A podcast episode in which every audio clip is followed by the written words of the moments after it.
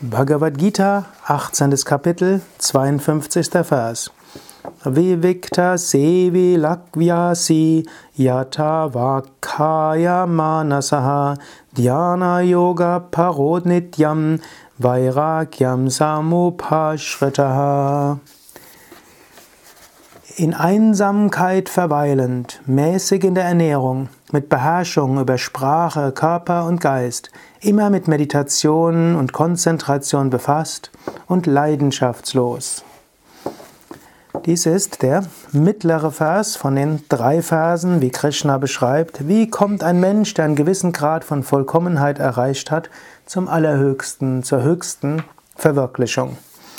In Einsamkeit weilend. Dieser Ausdruck hat mehrere Bedeutungen. Zum einen heißt es, dass du dir bewusst bist, ja, letztlich bin ich allein, auch wenn ich mit anderen Menschen zusammen bin, auch wenn es schön ist, zwischenmenschliche Liebe zu haben, die höchste Verwirklichung muss ich allein erreichen. Aber in allein steckt auch all eins. Das heißt, in Wahrheit bin ich eins mit allen. Das heißt auch, mach dein höchstes Glück nicht abhängig von anderen. So viele Menschen denken bewusst oder unbewusst, ja, ich würde ja das Höchste erreichen, aber leider mein Partner macht mich unruhig. Leider meine Kinder lassen mich nicht zur Ruhe kommen. Leider mein Arbeitgeber will zu viel von mir. Meine Kollegen sind unverschämt. Die Kunden sind ganz unverschämt. Ich würde ja das Höchste erreichen, wenn. In Einsamkeit weilend heißt, Du weißt, dein Glück hängt nicht ab von anderen Menschen, mindestens nicht hauptsächlich ab von anderen Menschen. Du kannst selbst praktizieren. In Einsamkeit weilen hat noch ein zweiter Hintergrund, nämlich für die spirituelle Praxis an sich. Wenn du meditierst, dann meditiere allein. Lass dich nicht stören von Hund, von Katze, von deinem Geschrei deiner Kinder, lass dich nicht stören, von dem Fernsehapparat deiner Teenies oder deiner Nachbarn, lass dich nicht stören von Auto und so weiter. Wenn du meditierst, dann bist du für dich allein, allein mit dir und mit Gott, all eins. Mäßig in der Ernährung beschreibt er hier. Also Ernährung hat auch einen Einfluss auf deinen Geist.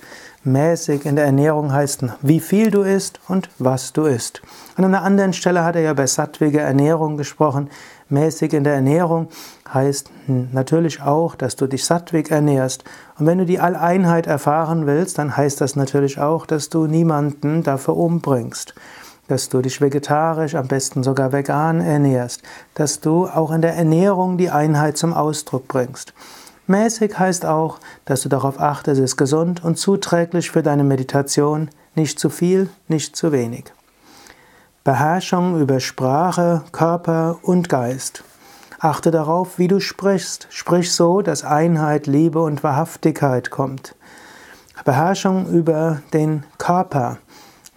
Asanas sind sehr hilfreich, regelmäßige Körperübungen. So machst du den Körper zu einem Instrument, so lässt du den Körper zum Sitz der Seele werden. Letztlich ist der Körper Tempel der Seele und du kannst den Körper zu einem würdigen Tempel der Seele machen, indem du deine Asanas übst. Herrschaft über den Geist, über das Denken, ein großes Gebiet, das er an einer anderen Stelle ja auch schon beschrieben hat. Immer mit Meditation und Konzentration befasst. Immer heißt, dass du dein Leben so ausrichtest, dass du meditieren kannst, dass du dein Leben so ausrichten kannst, dass du dich konzentrierst auf das Höchste.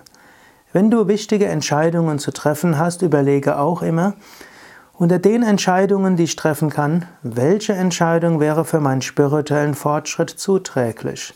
Frage nicht nur, was mag ich und was ist schön und was kommt mir in den Sinn und was ist jetzt am aufregendsten, sondern frage dich, was von den Alternativen, die ich habe für die Entscheidung, ist für mein spirituelles Wachstum zuträglich? Das heißt, immer mit Meditation und Konzentration befasst. Wenn du überlegst, wo wohnst du, frage dich, was ist für die Meditation, für die Konzentration, den spirituellen Fortschritt hilfreich?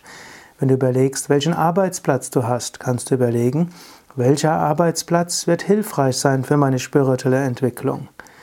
Wenn du dich entscheiden willst für alles in deinem Leben, überlege auch, was ist zuträglich für Meditation und Konzentration. Und natürlich selbstverständlich heißt es, wenn du spirituell wachsen willst, musst du jeden Tag meditieren. Mache dort jetzt keine Ausreden und sage, ja, ich bin ja ganz bewusst am Tag und ich atme bewusst und ich schaue ab und zu mal in den Himmel und wenn ich freundlich zu einem Menschen bin, dann ist das auch Meditation.